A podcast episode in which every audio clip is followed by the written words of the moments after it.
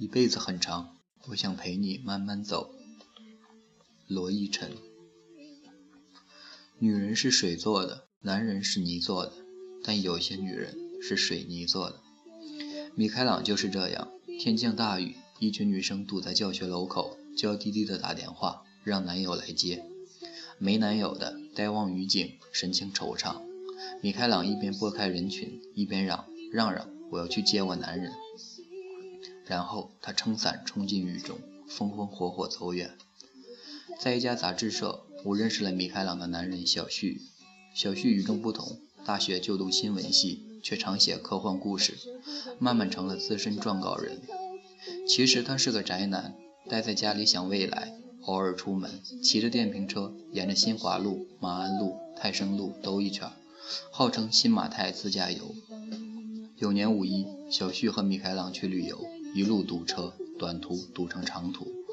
晚上投资度假村，房间已满，两人只好在走廊打地铺，折腾一宿没睡好。天明徒步进古镇，五月的阳光已经很烫，人陷在人浪中，举步维艰。小旭说缺氧，想回家。米开朗不同意，两人争执起来，争来争去，米开朗心情败坏，赌气说：“你不玩，我自己玩。”然后跑回度假村，驾车漫无目的的游走，上高速下高速。兜兜转转，夜里居然到了西安。他没带现金，在市区找到家银行，下车在 ATM 机上取钱，不料冲出个劫匪来，两人交手，米开朗出拳凶猛，两三下将劫匪击倒，然后他淡定的取钱、点钱、打印凭条，边操作边用脚踢劫匪，一脚比一脚狠。劫匪蜷作一团，欲哭无泪，盼他快点操作完。车后备箱里有尼龙绳。米开朗将劫匪捆成粽子，塞进车里，然后发动汽车开往派出所。劫匪哀求：“放了我吧，姐，我都被你打成这样了。”米开朗说：“那不行，放了你不符合我的性格。我做事一向很彻底。”劫匪泪流满面，说自己算过命，最近感情要遇到挫折，会被一个女人伤得很深。结果果然是这样。后来，小旭告诉我，米开朗出身体育世家。老爸是拳击教练，大哥是搏击运动员。他本人练跆拳道五年，是黑带五段。大一时，小旭交了个女朋友，相处半年，女友嫌他缺乏男人味儿，毅然劈腿。小旭发了狠，去学院的健身房练器械，可天生体弱，苦练数月也没长出肌肉来。肌肉男们挖苦嘲讽，笑得合不拢嘴。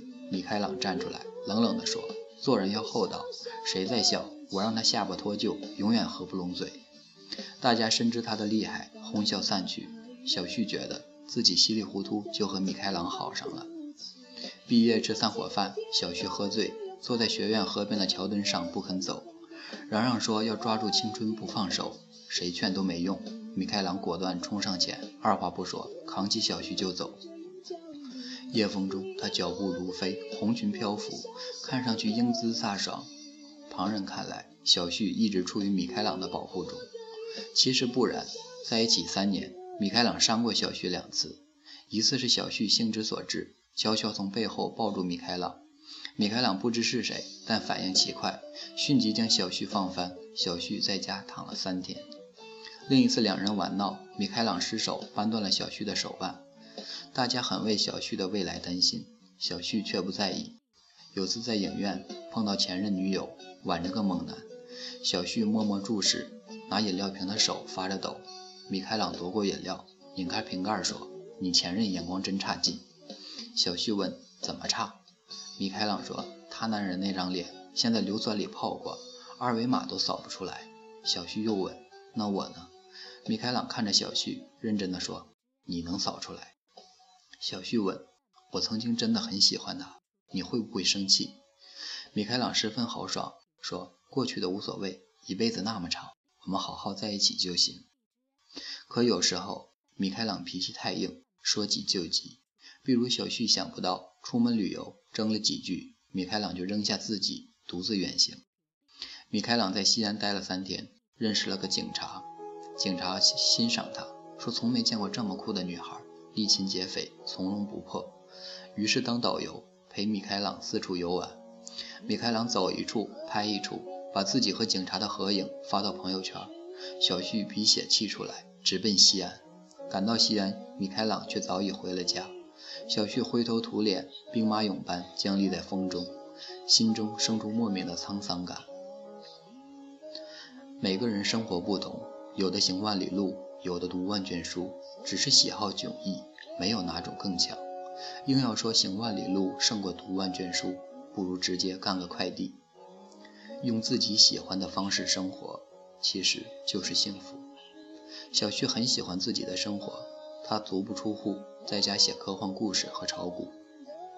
别人觉得不靠谱，但小旭搞得很好，炒股几年，赚了半套房子钱。他码字也有天赋，常蹦出奇思妙想。总之，小旭干的事都靠灵感。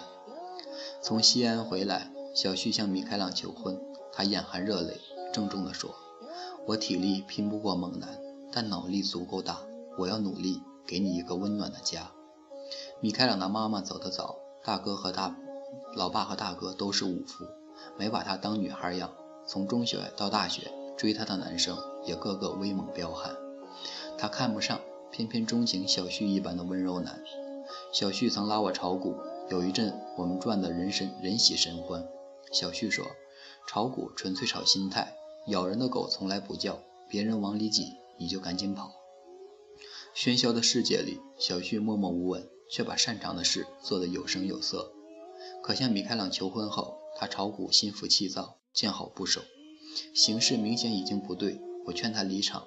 他坚决抄底等反弹，不料大底之下有个大坑，坑下有口井，深不见底。小旭赔光本金，然后人就失了踪。宅男失踪很可怕，就像一个温文尔雅的人言行突然粗鄙，你会认为他精神出了问题。大家都很急，米开朗倒冷静，说不用报警，他不会离家太远。于是大家在附近找，果然在网吧里找到了小旭。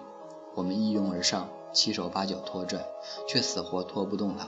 米开朗撸袖转圈，拨开众人，问小旭：“自己回家，还是让我动手？”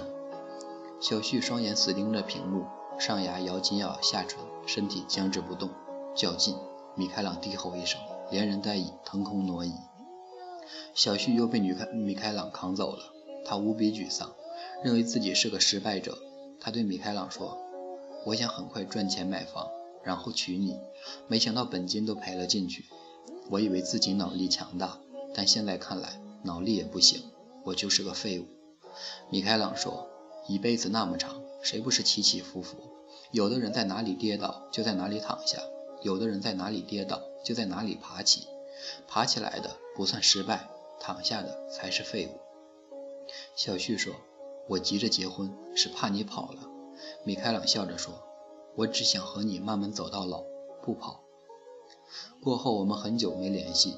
突然有天，小旭打来电话，推销一种仪器——全氧负离子空气净化除霾器。据说使用该仪器，抽一个小时风，家里空气就像草原一样纯净。他激情四溢地演说：“每台只要九八八八，只要九八八八，拥有了它，就拥有了健康，拥有了阳光。不要等待，不要犹豫，朋友。”快快行动起来！沉默片刻，我说：“考虑考虑。”没想到几天后，小旭竟然又失了踪。米开朗说：“最近小旭抽风，倒腾仪器，人也抽风，说要去做大，说要去做大生意。我想他一个宅男，敢去哪里？没想到他真的就不见了踪影。给他打电话，他只说在外面，口气非常神秘。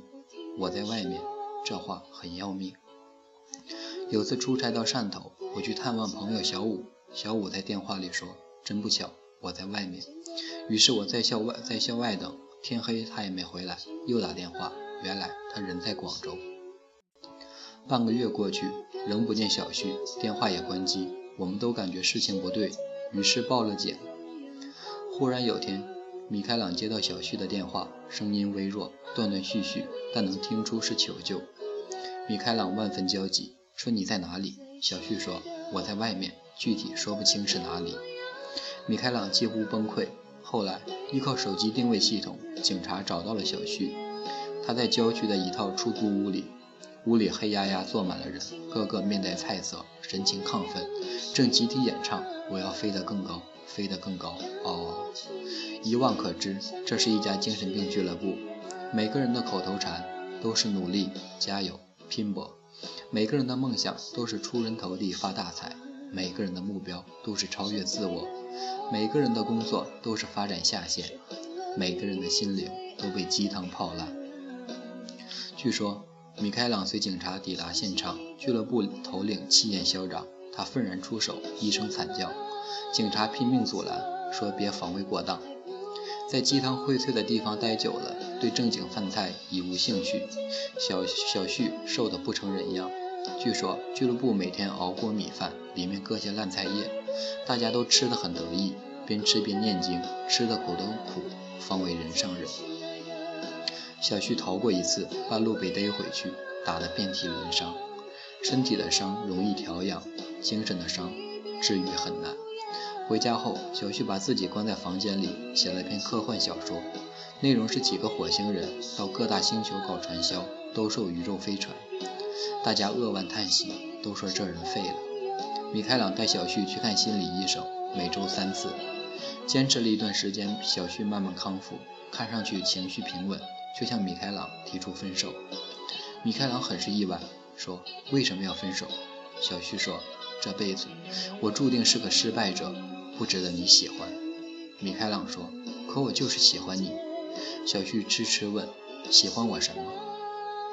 米开朗说：喜欢你偷偷看我的样子，喜欢你每次送我礼物都故作神秘的样子，喜欢你做菜时专注的样子，喜欢你说话细声细气、特别温柔的样子，喜欢你一边骂我是猪，一边把好吃的喂到我嘴里，喜欢你从背后抱着我，很坏的在我耳边吹气。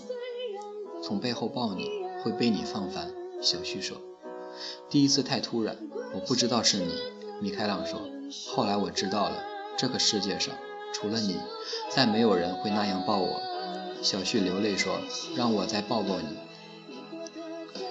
那天晚上气温骤降，从小旭那里出来，米开朗心碎成馅儿，衣衫又单薄，人成人冷成速冻水饺。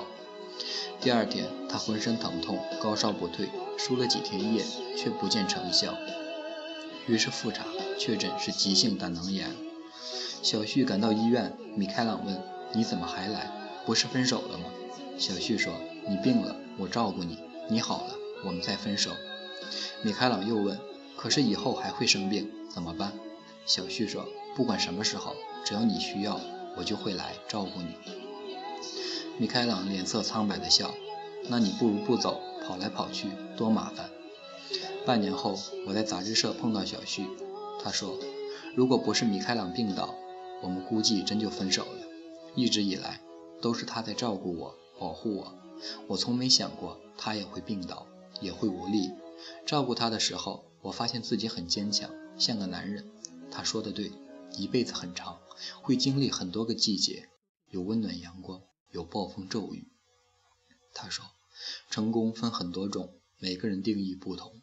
其实有些东西可以慢慢去实现，但最重要的是，是还没有获得的时候，我们依然在一起。”后来我听说，小旭和米开朗常常自驾游，从城市到乡镇，从公路到乡间，从山洼到丘陵，从旷野到河流，在每一处浏览风景，在每一处饕餮美食。在每一处合影留念。日升日落，云卷云舒，清风吹过屋檐，雨水打湿衣衫，月光散落路旁。一辈子是长长的旅行，因为我爱你，所以想陪你慢慢走下去。